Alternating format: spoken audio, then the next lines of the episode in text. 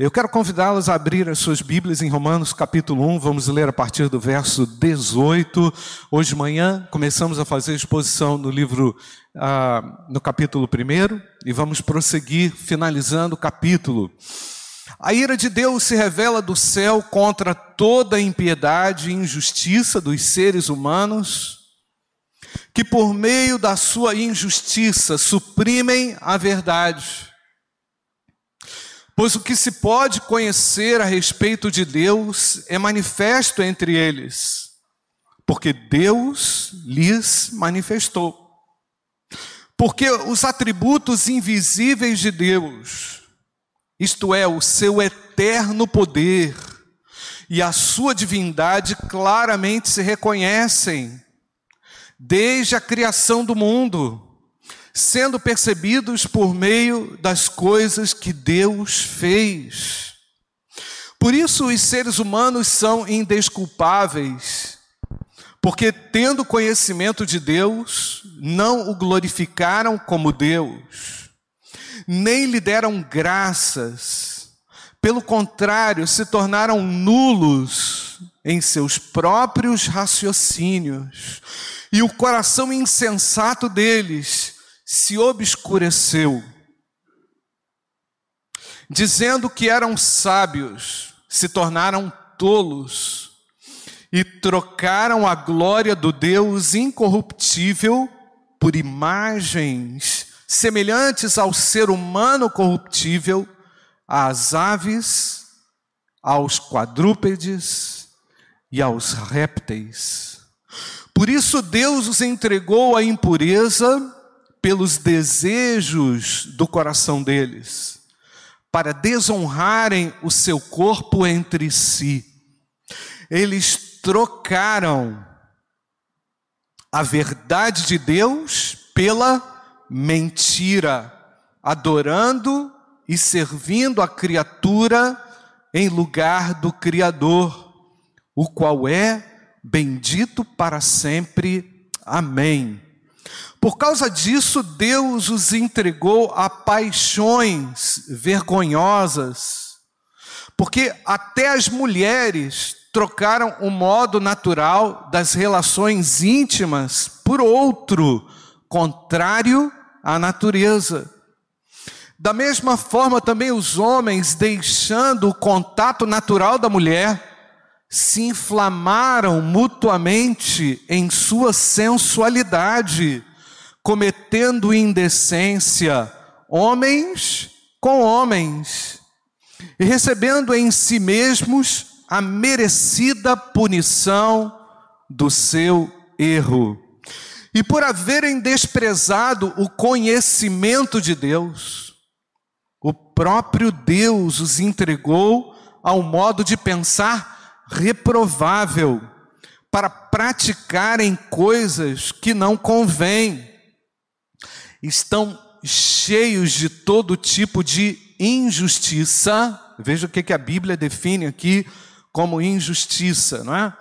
Estão cheios de todo tipo de injustiça, vírgula, perversidade, avareza e maldade. Estão cheios de inveja, homicídio, discórdia, engano e malícia são difamadores, caluniadores, inimigos de Deus, insolentes, arrogantes, orgulhosos, inventores de males, desobedientes aos pais, insensatos, desleais, sem afeição natural e sem misericórdia. Embora conheçam a sentença de Deus, de que os que praticam tais coisas são passíveis de morte, eles não somente as fazem, mas também aprovam os que as praticam. Vamos orar. Pai, continua falando com poder e com autoridade da tua palavra aos nossos corações. abre o entendimento fechado, abre os olhos fechados, abre os ouvidos, destampa agora, Pai, os nossos ouvidos para podermos compreender com profundidade a tua palavra. Se não for pela iluminação do Espírito Santo, pela revelação do Senhor, não compreenderemos essa palavra. Precisamos da profundidade que o Senhor promove pela manifestação do Espírito Santo. Em nome de Jesus. Amém. Amém. Irmãos, eh, tenho me inspirado muito na leitura da carta aos Romanos, percebo a atualidade dessa carta para nós e estou criando essa série de reflexões e mensagens em torno do livro de Romanos para a gente poder compreender algumas nuances, essas verdades de Deus para nós e aplicá-las na nossa vida e munidos dessa palavra estaremos prontos para enfrentar os desafios que enfrentamos aí no nosso dia a dia. Porque eu, eu tenho certeza que eu e você, não é? nós, eu tenho certeza que você também precisa refutar mentiras que se levantam contra Deus. Eu e você precisamos e vivemos num contexto onde muitas coisas se levantam contra as verdades de Deus e nós somos defensores da verdade de Deus, pois amamos a Deus, reverenciamos a Ele, servimos a Ele até o final dos nossos dias. E portanto, não podemos abaixar nossa guarda, abaixar nossa cabeça diante dos falsos argumentos que se levantam contra Deus. Então, o apóstolo Paulo vivia escrevendo a Roma, vai também, meus amados, não apenas incentivar a unidade, constatar a unidade da igreja, como percebemos hoje de manhã, mas ele também vai escrever um tratado teológico, doutrinário, aplicado à vida. E a, a, carta aos Romanos, irmãos, é considerado como um tratado teológico profundo, onde o apóstolo Paulo, empenhado na sua dedicação à igreja, promove a ela ensino, promove a ela confrontação, promove a ela também conforto, pois todo o ensino de Deus conforta o nosso coração, se traduz em paz ao nosso coração. Então o apóstolo Paulo, mesmo não fundando a igreja, mesmo, como nós sabemos, não tendo é, aquela filiação tão íntima com aquela igreja, ele apresenta àquela igreja desafios que precisam ser superados. E nós também, meus amados, convivemos com inúmeros desafios sociais, culturais, que precisam, precisam ser superados, não é?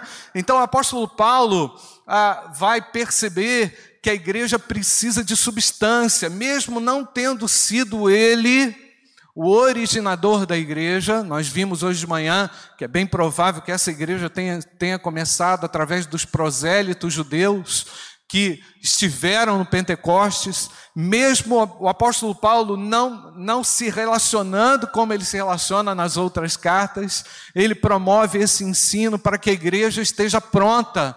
Afinal de contas, Roma tinha todas as novidades, as novidades pagãs, toda moda, irmãos, como dizia lá antigamente, tudo quanto era moda pegava na cidade tudo aquilo que não servia de exemplo para os cristãos estava ali acontecendo no dia a dia da igreja.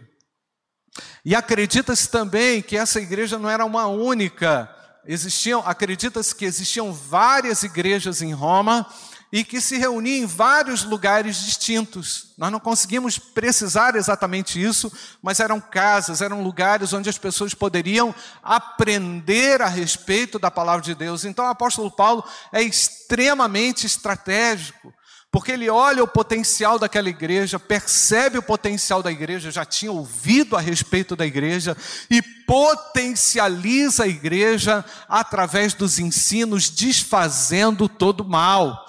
E a palavra de Deus, meu querido, quando ela entra no nosso coração, ela também desfaz todo o mal. Quando ela tem lugar no nosso coração, quando damos a Cristo a primazia, vamos ficando despoluídos das amarras desse mundo. Nós não nos limitamos a esse mundo, nós não nos contentamos com as modas desse mundo, elas não traduzem alegria ao nosso coração, não é verdade, irmãos? Portanto, o apóstolo Paulo sabia o que iria trazer prazer à igreja, pujança à igreja, força para a igreja, seriam as vivas palavras de Deus no coração da igreja, na prática do dia a dia, não é, irmãos? Porque eu tenho certeza que você vai ser desafiado aí. Eu ia falar segunda-feira amanhã, mas amanhã é feriado, né? Mas eu tenho certeza que estamos sendo constantemente bombardeados com o quê? com as pressões do mundo, com as modas do mundo, com as influências desse mundo. Então, a cidade, irmãos, era, ela vivia uma perversidade. Nós estamos vendo aqui algo muito parecido com aquilo que nós vivemos hoje.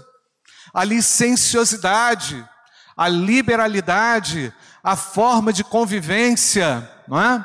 a, a, a maneira como as pessoas se relacionavam descomprometidas com os princípios que Deus havia estabelecido. Então, Paulo percebe, como vemos aqui no texto, irmãos, ao mesmo tempo, esse esse afastamento muito grande da cidade, daqueles valores puros. O que, que o apóstolo Paulo queria?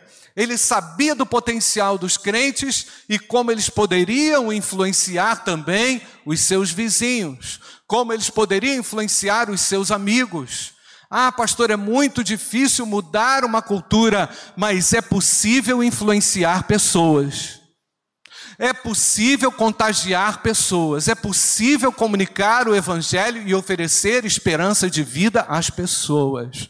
E à medida que nós fazemos isso, percebemos o poder de Deus agindo. Por quê, irmãos? Porque a graça de Deus é favorável ao descrente. Amém ou não, queridos? A graça de Deus quer se manifestar àqueles que vivem na desesperança e na aflição do pecado. Então o apóstolo Paulo, percebendo a ação de Deus entre os gentios, vai fortalecer a igreja para que a igreja continue inflamada com o Espírito Santo.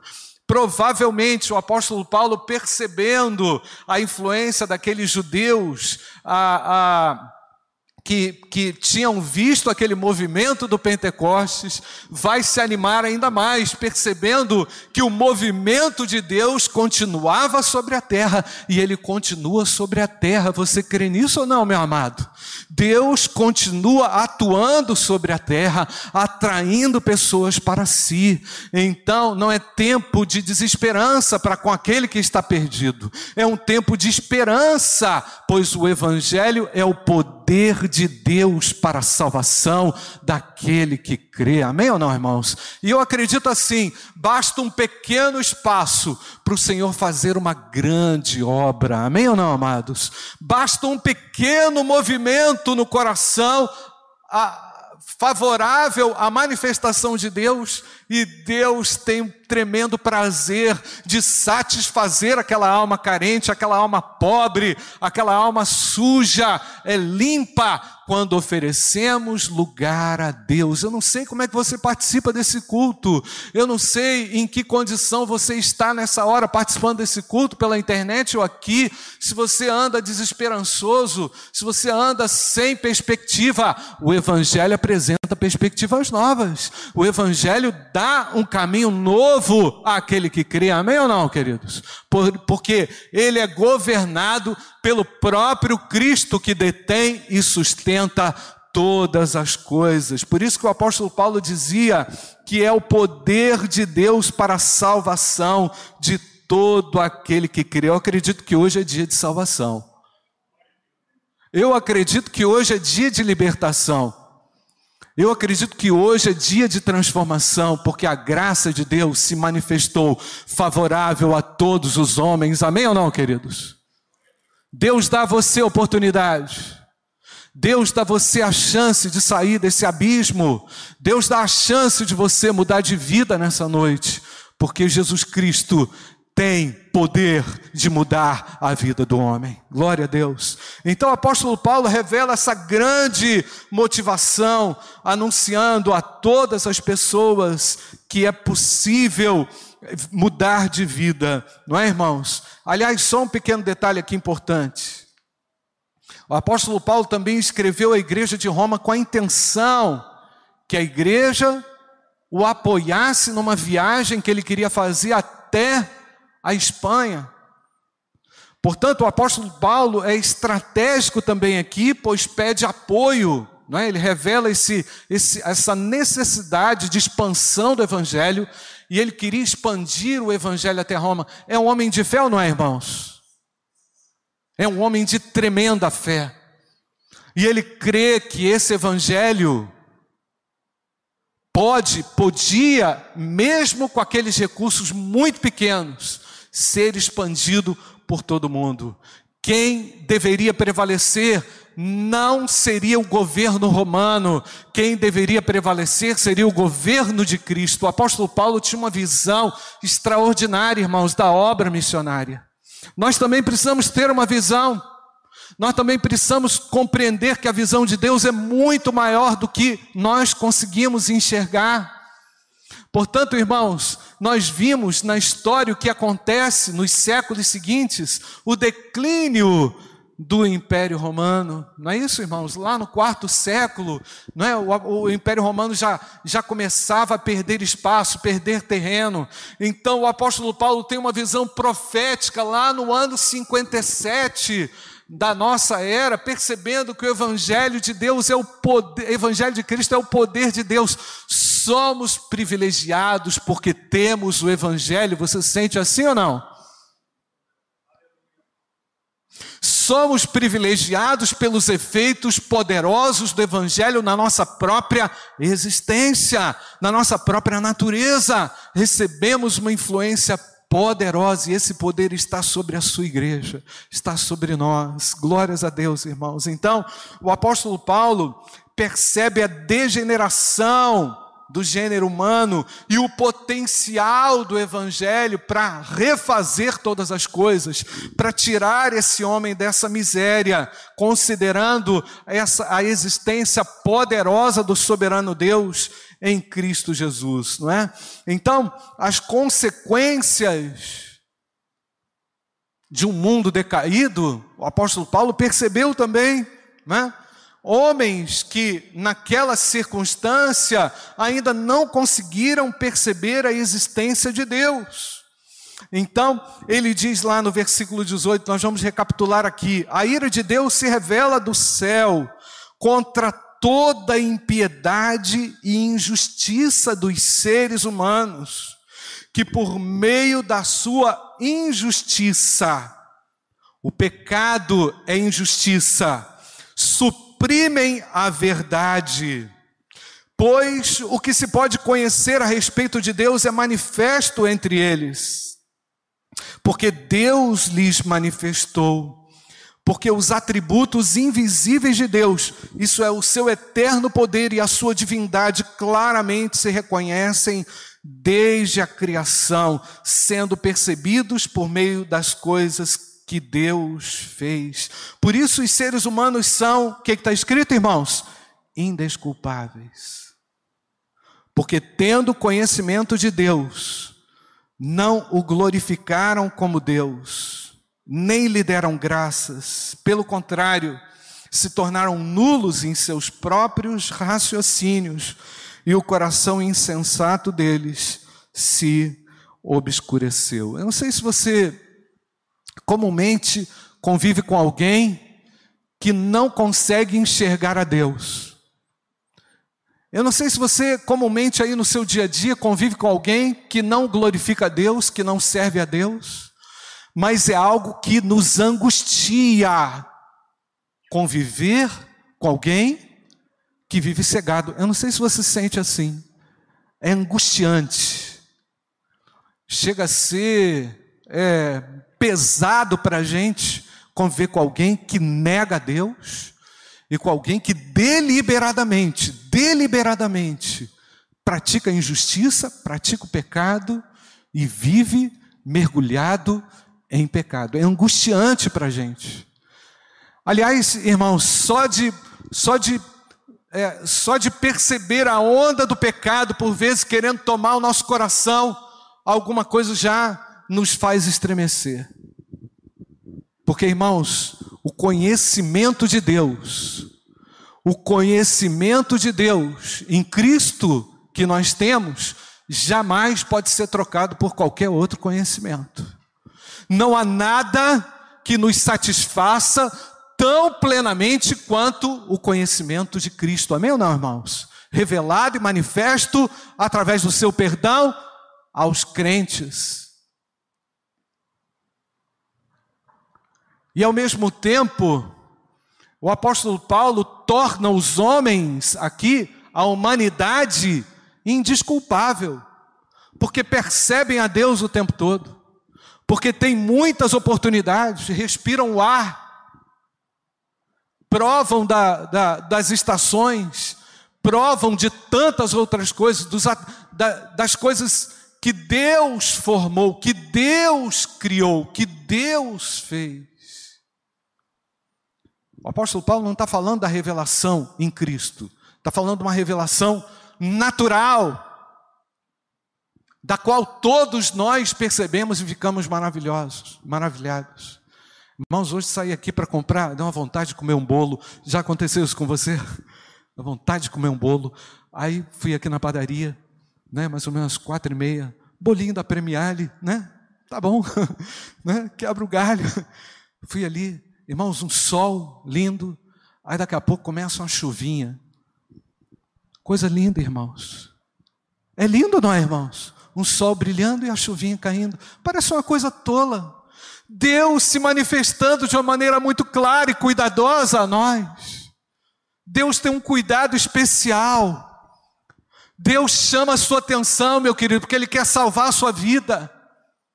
Deus tem chamado a sua atenção de muitas formas, porque Ele não quer ver você na ignorância do pecado, entrevado pelo pecado, infeliz pelo pecado, vivendo uma degradação pessoal, moral, intelectual por causa do pecado, porque o, o pecado ele trava o, o indivíduo por completo, ele arruína a vida do indivíduo. Deus quer livrar você em Cristo do pecado. E o apóstolo Paulo deu nome ao pecado. E é interessante, não é, irmãos? Como o pecado hoje tem degenerado a raça humana de uma forma tremenda dentro da família. Como filhos têm se levantado contra pais em atitude de rebeldia, misericórdia, nós repreendemos isso no nosso lar, amém ou não, queridos? Mas trabalhamos também e precisamos trabalhar para pacificar o nosso lar com a presença de Jesus Cristo, Filho de Deus. Meu querido, você está dando espaço para Jesus na sua casa? Qual é o lugar que Jesus Cristo tem com a sua mensagem no seu lar? Onde é que estão os valores do Evangelho? Onde eles foram parar? Ah, pastor, maratona de Netflix. Eu tenho certeza, irmãos. Bom, deixa para lá, não vou falar não. Eu tenho certeza que muito pouco vai ser aproveitado quantidade de lixo que tem entrado na cabeça, no coração do povo de Deus, nós reagimos a isto, declarando o poder do Evangelho para salvar, para santificar e para transformar o homem. Deixa eu só parar para fazer um destaque aqui. Estou vendo o Carlinho. É o Carlinho? Que Deus abençoe, Carlinho. Bom, você falou que vinha, está aí. Glória a Deus. Carlinho do Lava Jato. Ô Carlinho, para para pensar, meu querido, quanto lixo que as pessoas estão conversando hoje em dia, quanta, quanta idiotice, quanta perca de tempo, e Deus está falando claramente eu sou o Criador e sustentador de todas as coisas, os homens são indisculpáveis, porque Deus tem de uma forma clara anunciado que Ele é o Criador e sustentador de todas as coisas. E eu estou aqui para comunicar e dizer que sem Jesus Cristo não há salvação. E eu quero que você saiba muito bem que a sua vida pode ser transformada por Jesus Cristo, porque Ele mudou a minha. E Ele pode mudar a sua. Você tem que dar um basta no pecado.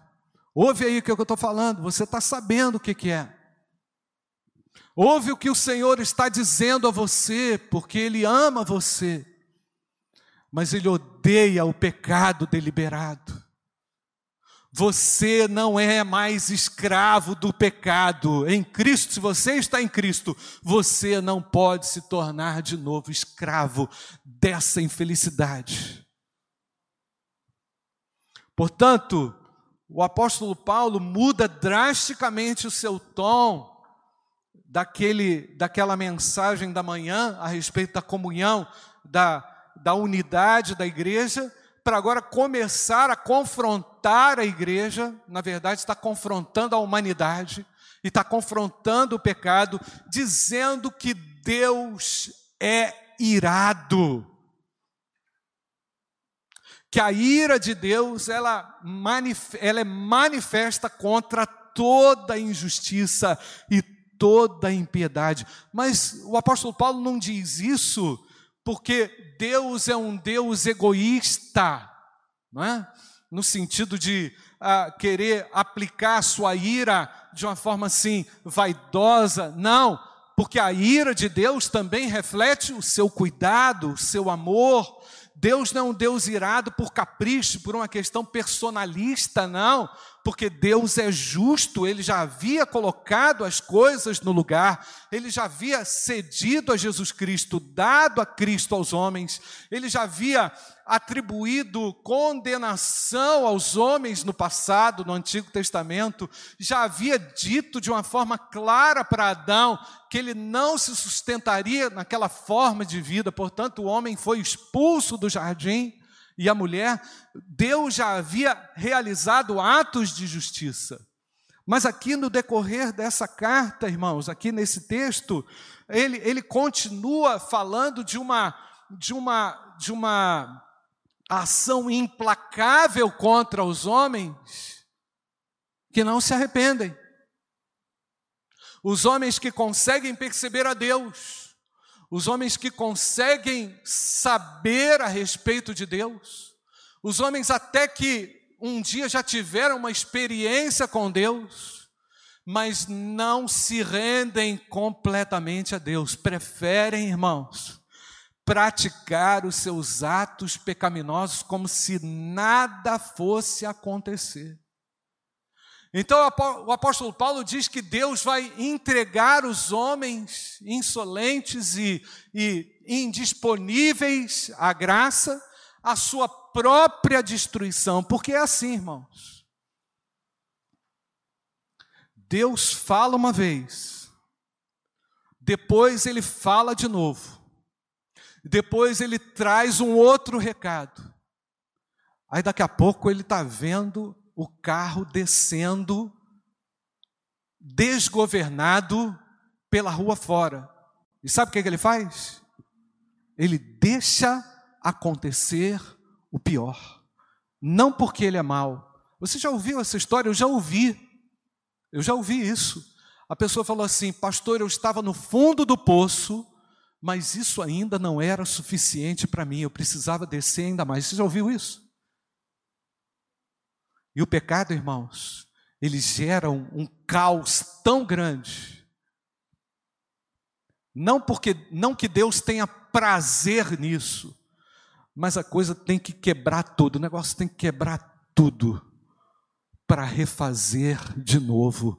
E Jesus Cristo é capaz de refazer a sua história. Eu não sei se você está se sentindo assim, todo destruído, todo quebrado, todo aos pedaços.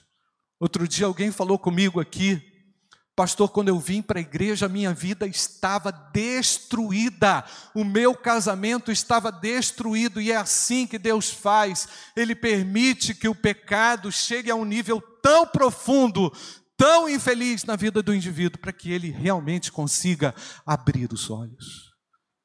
Basta ver o que aconteceu com o filho pródigo, não é verdade, irmãos? Foi entregue a si mesmo, foi entregue à sua própria sorte. Irmãos, só de pensar nisso, a gente já começa a orar, porque a gente não quer ver a infelicidade dos homens, porque o Evangelho é o poder de Deus para a salvação daquele que crê. Amém ou não, queridos?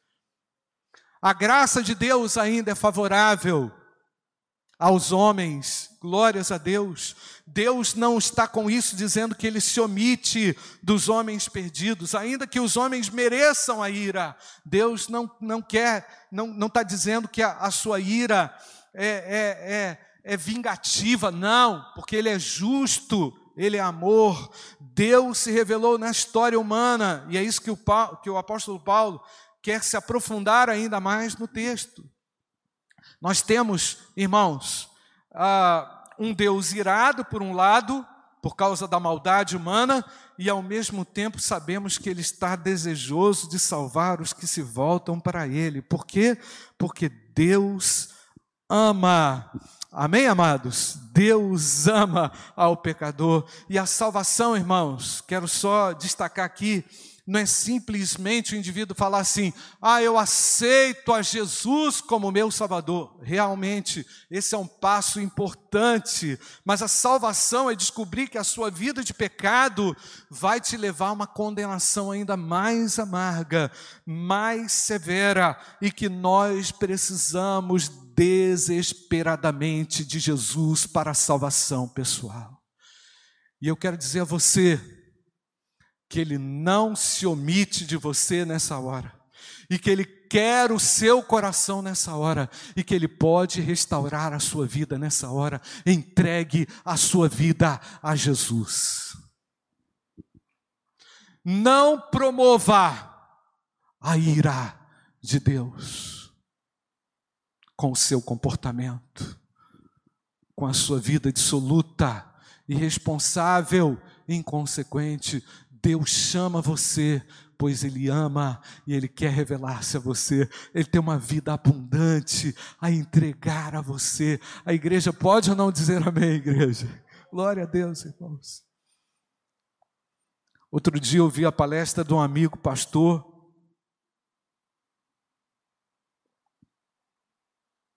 Pastor Hélio Alves. E pastor Hélio falando sobre religiosidade, a religiosidade humana, uma palestra acadêmica. Foi na aula inaugural do seminário.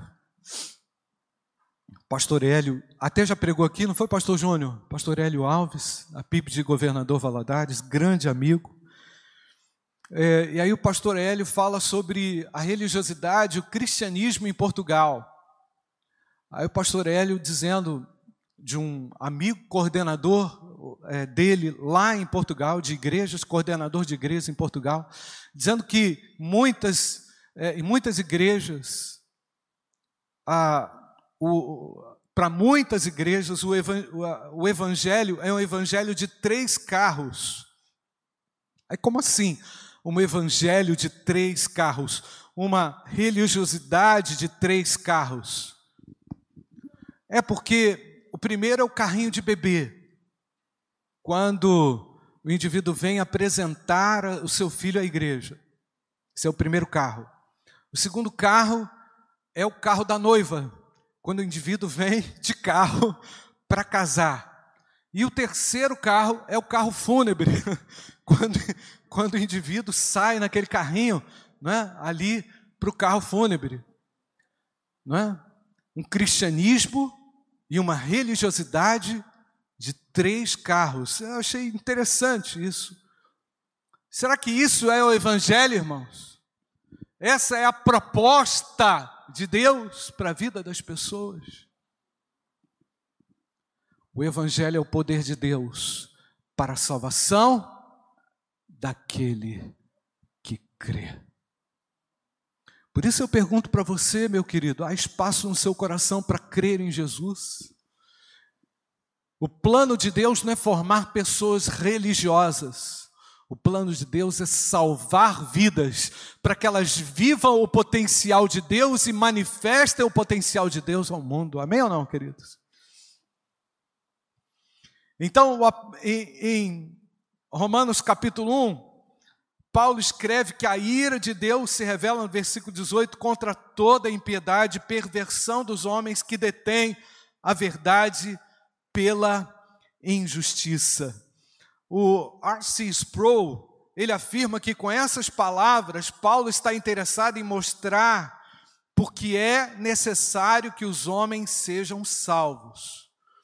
Paulo traz o mundo inteiro com a sua palavra, os Sproul diz, diante do tribunal de Deus para demonstrar que cada pessoa necessita, necessita do Evangelho porque já foi julgada culpada, já incide sobre ela culpa, não só por rejeitar Jesus na cruz, do qual muitos ainda nunca ouviram, mas por rejeitar a Deus o Pai, que se revelou a si mesmo claramente todo ser humano. Então a ideia de Paulo escrever isso é que Deus não esconde nada dos homens. Deus não esconde, ele não, ele não coloca por trás da sua verdade um guru para revelar as magias de Deus. Não. Ele mesmo manifesta com a sua criação o seu poder e através de Jesus Cristo na história que transcende até hoje, oferecendo graça reconciliadora e salvadora àquele que crê. E Deus está trabalhando hoje para trazer você desse ambiente de condenação para um ambiente de salvação, pois Cristo pagou na cruz todo o seu pecado. Como é que você vai preferir caminhar daqui para frente? Irmãos, refletindo um pouco sobre isso, me lembrei de um sermão que eu li há muitos anos atrás do Jonathan Edwards, que foi um teólogo, pregador puritano do século XVIII. Ele pregou um sermão que ficou na história, você pode digitar lá no Google, né? Pecadores nas mãos de um Deus irado. Você pode ler se você quiser, ouvir, tem áudio, tem, tem escrito, você pode conhecer. E o Jonathan Edwards, no seu sermão, foi um sermão histórico, porque promoveu uma grande revolução na sua igreja naquela ocasião. Pecadores nas mãos de um Deus irado, inclusive Jonathan Edwards foi um tremendo avivalista do século XVIII. É? Tem lá um episódio na história que demonstra uma manifestação incrível da ação de Deus através desse homem. Ele diz lá no seu sermão de 1741, sermão que foi pregado no dia 8 de julho de 1741, em Connecticut. Ele diz lá: Não falta poder de Deus para lançar os ímpios no inferno a qualquer momento. Não falta poder de Deus. Mas a, a, mão dos homens não é suficientemente forte quando Deus se levanta. E é por isso que nós nos rendemos diante desse Deus Todo-Poderoso. Amém ou não, queridos? Nós carecemos da graça. Nós precisamos da graça. Meu querido, eu quero falar a você que só a graça é capaz de tirar você dessa situação desastrosa, viciante, terrível em que você se encontra. E eu quero dizer que esse Deus chegou nesse lugar porque Ele te ama e Ele, através do seu Espírito, alcança o seu coração. Um outro fato curioso aqui, irmãos. O apóstolo Paulo quis dizer o seguinte: olha, um contingente aí já foi salvo, mas os romanos ainda carecem da graça salvadora. E eu vou chegar aí uma hora. O apóstolo Paulo não conseguiu chegar lá, irmãos. Nós sabemos, a história nos diz isso. Ele não conseguiu chegar a essa igreja.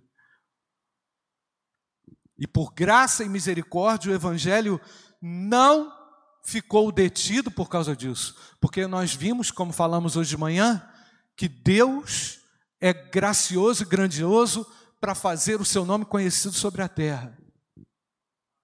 E ele é grandioso também para nos usar se nos submetermos totalmente a Ele. Mas um fato que me chama também muita atenção aqui, eu quero destacar para a gente já quase encerrar, que é a questão da idolatria, irmãos. Por que, que o apóstolo Paulo cita a idolatria a partir do versículo 22? Ele diz que eles trocaram a glória do Deus incorruptível por imagens semelhantes ao ser humano corruptível, às aves, aos quadrúpedes e aos répteis. Por isso, por essa razão, diz no versículo 24, que foi por causa da idolatria que Deus os entregou à impureza pelos desejos do coração deles, para desonrarem o seu corpo entre si. Meus queridos, a idolatria é um pecado terrível. O apóstolo Paulo não está citando pecado maior, mas ele coloca a idolatria como algo que, que se desmembra de uma forma terrível sobre o coração do homem. E, na verdade, todo pecado está relacionado a quê? A idolatria. Não é? O pecado, a busca pelo pecado, na verdade, é, é, um ídolo que eu quero encontrar, um ídolo que nós sabemos que não traz satisfação ao nosso coração. Para para pensar quantas pessoas hoje estão ligadas a ídolos. Eu não digo que é uma idolatria é, é, assim, a, de uma estátua, como estátua dentro de casa. Há aqueles que agem assim também. Mas quantas pessoas idolatram coisas, posições, filhos, emprego, status, imagem. Quantas pessoas hoje vivem em torno de si? Já parou para ver, irmãos? Quantas pessoas estão se auto-idolatrando, não conseguem se ver numa outra posição, a não ser numa posição destacável. Eu não digo que você não pode ser bom naquilo que você faz, mas há um limite muito próximo entre a autoexaltação, não é? essa promoção, e a idolatria. O homem moderno ou pós-moderno não se importa de dizer que adora o seu telefone celular, que adora isso ou adora aquilo. Irmãos, eu lembro quando era pequeno, quando a gente falava a palavra adora, meu pai, você lembra disso? Meu pai falava assim: adorar só a Deus. O Nasmo falava isso para você, Júnior? Você não adora é nada, meu filho. Hoje as pessoas não têm medo de dizer que adoram, que cultuam. É incrível, irmãos, como, como as coisas mudam e mudam com uma velocidade muito rápida. Há uma geração que não tem vergonha de cultuar o seu próprio corpo, se auto-venerar e de se gabar de fazer tantas coisas que Deus, na verdade, abomina. E a idolatria é a, é a raiz de um pecado horrível, horrendo no coração humano. E a idolatria foi introduzida no mundo quando o ser humano caiu naquele pecado, em essência, idolatria é a substituição de Deus e da vontade de Deus por qualquer outra coisa. O que, é que eu quero dizer com isso? Que a ira de Deus se manifesta contra tudo aquilo que se levanta contra Deus, e a igreja se levanta favoravelmente aquilo que agrada a Deus, amém ou não, queridos? Mas a ira de Deus ainda é manifesta contra tudo aquilo que se levanta contra Ele. Em segundo lugar, Deus tem dado muitos sinais do seu amor por você. Não há desculpa para você continuar no pecado da desobediência. Então, eu apelo: saia da apostasia, saia da ignorância do pecado, dá um passo na, na direção da graça bendita do Senhor, arrependa-se, creia no Evangelho, não despreze o conhecimento de Deus, corre atrás, leia a Bíblia, busque a Deus, conheça a Deus, na sua intimidade, peça perdão pelos seus pecados. Se quiser fazer isso hoje, aproveita, entregue-se ao Senhor. Livre-se da ira de Deus. E para concluir, eu queria falar aqui com você uma coisa. Cuidado com as suas companhias. Existem algumas companhias que você tem, talvez, que aprovem o que Deus desaprova. Você vai ter que redefinir suas companhias. Não que você vai virar as costas, mas você não pode. O texto é claro dizer que Deus abomina, inclusive as pessoas que concordam, não praticam, mas concordam com os pecados deliberados da humanidade. Onde é que você vai parar? Então é importante que nessa noite estejamos nos colocando debaixo da graça poderosa do Senhor. Somos carentes da graça, não somos perfeitos, não somos juízes, precisamos da graça de Deus. E eu quero falar com você, meu querido, se você está envolvido com algum pecado, saia debaixo da mão irada de Deus, saia debaixo da ira de Deus, volte-se para, o Senhor Jesus, Ele ama você, Ele tem um caminho excelente para você, Ele tem perdão para você. Feche seus olhos. Eu não sei como você entrou aqui. Eu não sei com que tipo de ah, pecado que você está envolvido. Eu não sei como está o seu relacionamento na sua família, o seu relacionamento conjugal. Eu não sei se você está vivendo uma vida licenciosa, liberal. Eu não sei. Eu não sei que tipo de argumento você tem para justificar o seu pecado, mas diante do que a palavra de Deus nos ensina, do que o apóstolo Paulo nos ensina, não há argumento que venha a prevalecer. O Senhor é Deus, Jesus Cristo é o Salvador e quer tirar você desse engano, e Ele pode tirar você desse engano.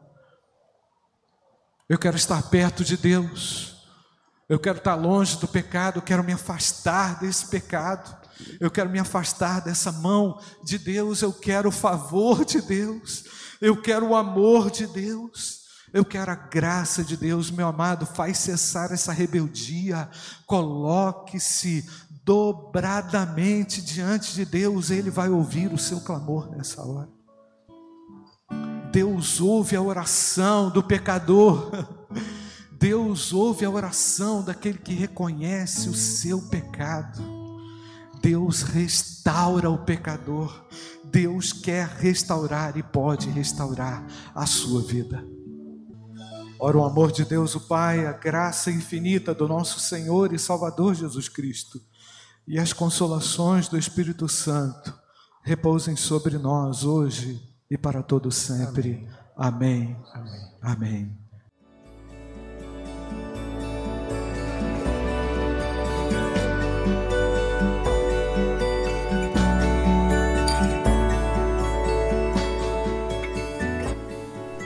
A Igreja Batista do Bom Retiro tem plena convicção de que a palavra de Deus é poder para salvar e transformar vidas. Nosso desejo é que essa mensagem tenha alcançado seu coração. Para saber mais sobre quem somos e em quem acreditamos, acesse ibbrpatinga.com.br.